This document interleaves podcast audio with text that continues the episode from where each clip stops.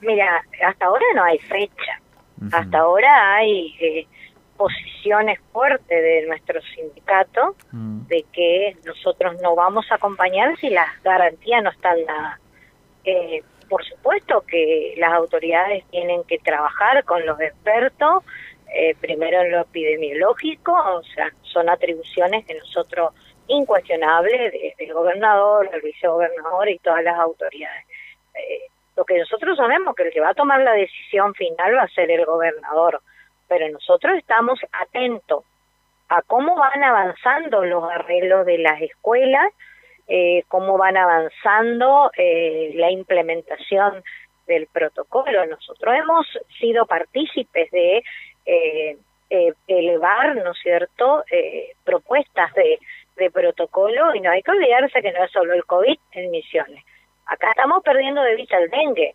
El dengue se ha llevado más gente en misiones que el COVID.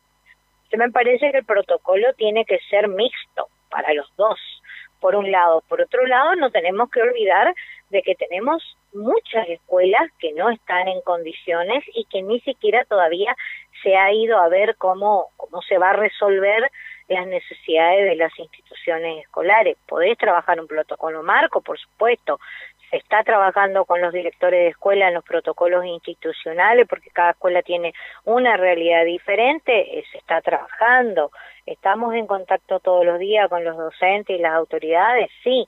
Ahora, hoy decir eh, que vamos a volver a la presencialidad me parece que es eh, muy apresurado, o sea, de que estemos trabajando, que las autoridades tienen que estar evaluando, sí, está perfecto pero de ahí a que, eh, digamos, va a volver la presencialidad, para nosotros estamos lejos de eso. Porque si vamos a, hay escuelas nuevas que estarían en condiciones, que tienen el espacio, que tienen sus baños en condiciones, que tienen la que tiene todo lo que el protocolo te existe, eh, te exige. Ponerle eh, un, un, grupo de escuelas. Ahora, estamos hablando todos los días de que esta pandemia eh, ha visibilizado las necesidades de las instituciones educativas y ha visibilizado la gran desigualdad que hay en educación. Volver en algunas escuelas va a engrosar la franja de desigualdad. Entonces, en eso también tenemos que ser prudentes.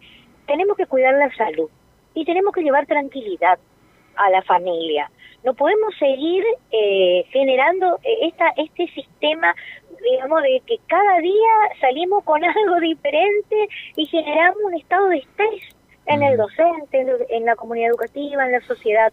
O sea, me parece que, que estén trabajando, me parece bien, pero como que digan eh, para volver, o sea, estamos lejos de volver, Ariel, estamos lejos. Para UDA estamos lejos de volver. Y en eso tenemos que ser responsables.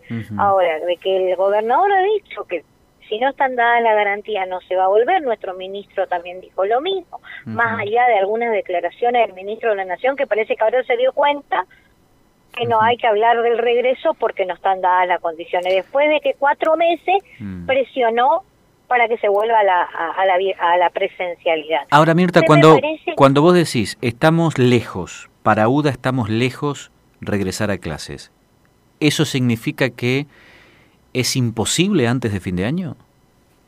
Nosotros lo vemos difícil. Mm. O sea, no, no, no quiero ser eh, dramática y decir imposible. Lo vemos difícil, porque hay mucho dinero que invertir. Estamos hablando de mucho dinero no estamos hablando de poca cosa. Mm. Nosotros no solo tenemos que poner en condiciones la escuela, los baños, el agua potable. el mismo presidente del Consejo reconoció que faltan 2.000 porteros como para empezar, ¿eh? para poder mantener las escuelas limpias y cumplir el protocolo. ¿De dónde va a salir el hmm. presupuesto? Ojalá que por decreto se pueda crear los 2.000 cargos, pero ojalá que esto que hace más de 10 años que venimos peleando, que es la necesidad del portero en la escuela, se termine de resolver gracias a, esta situación. Ojalá que todas las escuelas tengan su baño en condiciones, tengan la conectividad, la energía eléctrica, eh, los insumos necesarios para cumplir eh, el protocolo, pero ojalá en la provincia tenga esos recursos y nos diga eh, en el mes de septiembre, por decir algo, en el mes de octubre o el mes que sea, nos diga, bueno, Misiones ha podido resolver eh, la gran necesidad que tiene el sistema educativo en cuanto a lo que es higiene, salubridad y seguridad.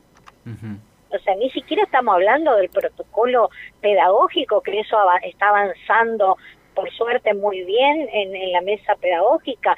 Ni siquiera estamos hablando de la política educativa, estamos hablando de lo que es eh, las, las condiciones de las instituciones educativas para el chico, para el joven, el adulto y para nuestros trabajadores, que es lo que hoy nos está ocupando a nosotros. Nosotros vamos a preservar la salud como prioridad. Vamos a colaborar, vamos a hacer los aportes, vamos si es necesario llevar los cuadernillos a las casas, vamos a hacerlo. Ariel, ya nos hemos puesto a disposición del ministro para colaborar para que se achique esta brecha de desigualdad y que cuando estén los cuadernillos que está haciendo el Ministerio de Educación estén listos, por supuesto que vamos a comunicarnos, vamos a colaborar y vamos a poner nuestro equipo a, la distribución. Pero de ahí a decir, eh, arrancamos las clases, no, no, mm. no, no, estamos muy preocupados, muy preocupados. Ahora, ¿esto que surgió ayer lo sorprendió a ustedes? Porque en los medios generó mucha, eh, mucho revuelo. lo que sí me sorprendió que se diga que para evaluar a volver a la presencialidad. Digamos eso, pero de que ellos vienen trabajando con este equipo técnico, ¿no es cierto?, de distintos especialistas, nosotros sabemos que hay una comisión que está trabajando con vicegobernación y con el gobernador sea, todos los ministros, eh, eso, digamos, no, no es una novedad. Ahora, sí por ahí, como decimos, hizo un poco de ruido cuando se eh, dijo que para evaluar el regreso a la presencialidad. Eh, te vuelvo a repetir, esto no quiere decir que ya vamos a volver. yo sigo creyendo en la prudencia y en la forma correcta que está manejando nuestro gobernador eh, la cuestión del aislamiento, ¿no es cierto?, obligatorio, que la sociedad de misiones ha tomado conciencia, que si bien es cierto, no son muchos casos, pero estamos lejos de controlar el virus, y no soy una especialista en medicina, pero me puse a estudiar y a leer también, porque si no, ¿cómo yo peleo esta situación?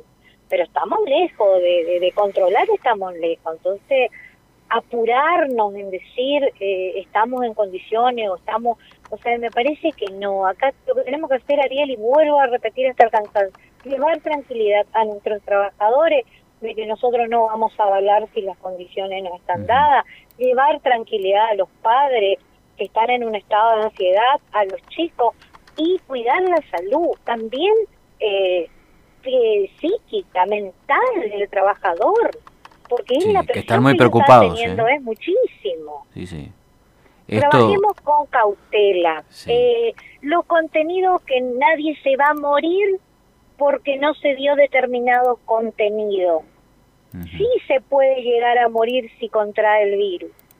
Entonces me parece que si ponemos eso, nosotros sabemos cómo se jerarquizan los contenidos, sabemos cómo se hacen los acuerdos pedagógicos para salir de crisis eh, educativa. Nosotros los docentes estamos preparados, no estamos preparados para enfrentar este virus así. O sea, por eso me parece que acá eh, la prioridad tiene que seguir siendo la salud. Tal cual. Y el resto lo trabajaremos como lo venimos haciendo, acompañando al trabajador, acompañando a las autoridades, sin necesidad de poner en riesgo la salud. Yo creo que este va a ser digamos, el norte de, nuestras autoridades como ha venido hasta el momento. Confío. Y si no, nosotros tenemos herramientas para cuidarle a nuestros docentes. Para cerrar entonces 30 segundos, el mensaje para los docentes es que están alerta a lo que está pasando, pero esto en estas condiciones así no regresa. No, por supuesto, nosotros queremos llevar tranquilidad a los trabajadores que estamos colaborando porque todos queremos poder volver a encontrarnos con nuestros niños y nuestros jóvenes.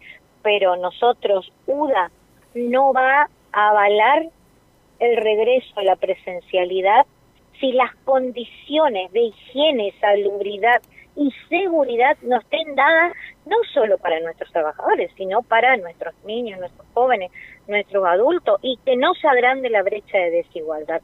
Para eso vamos a seguir trabajando en la virtualidad, con los cuadernillos, con la fotocopia, con lo que sea necesario. Mm. Pero vamos a estar, estamos en alerta, toda UDA en todo el país está atento a las decisiones que se van tomando día a día. Estamos expectantes, vamos a acompañar en este proceso, no vamos a avalar el regreso si pone en riesgo la salud, no vamos a avalar. Quedó clarísimo, como siempre. Mirta, te mandamos un gran abrazo. Gracias por tu tiempo. ¿eh? Gracias, ¿eh? gracias, buen día. Hasta luego.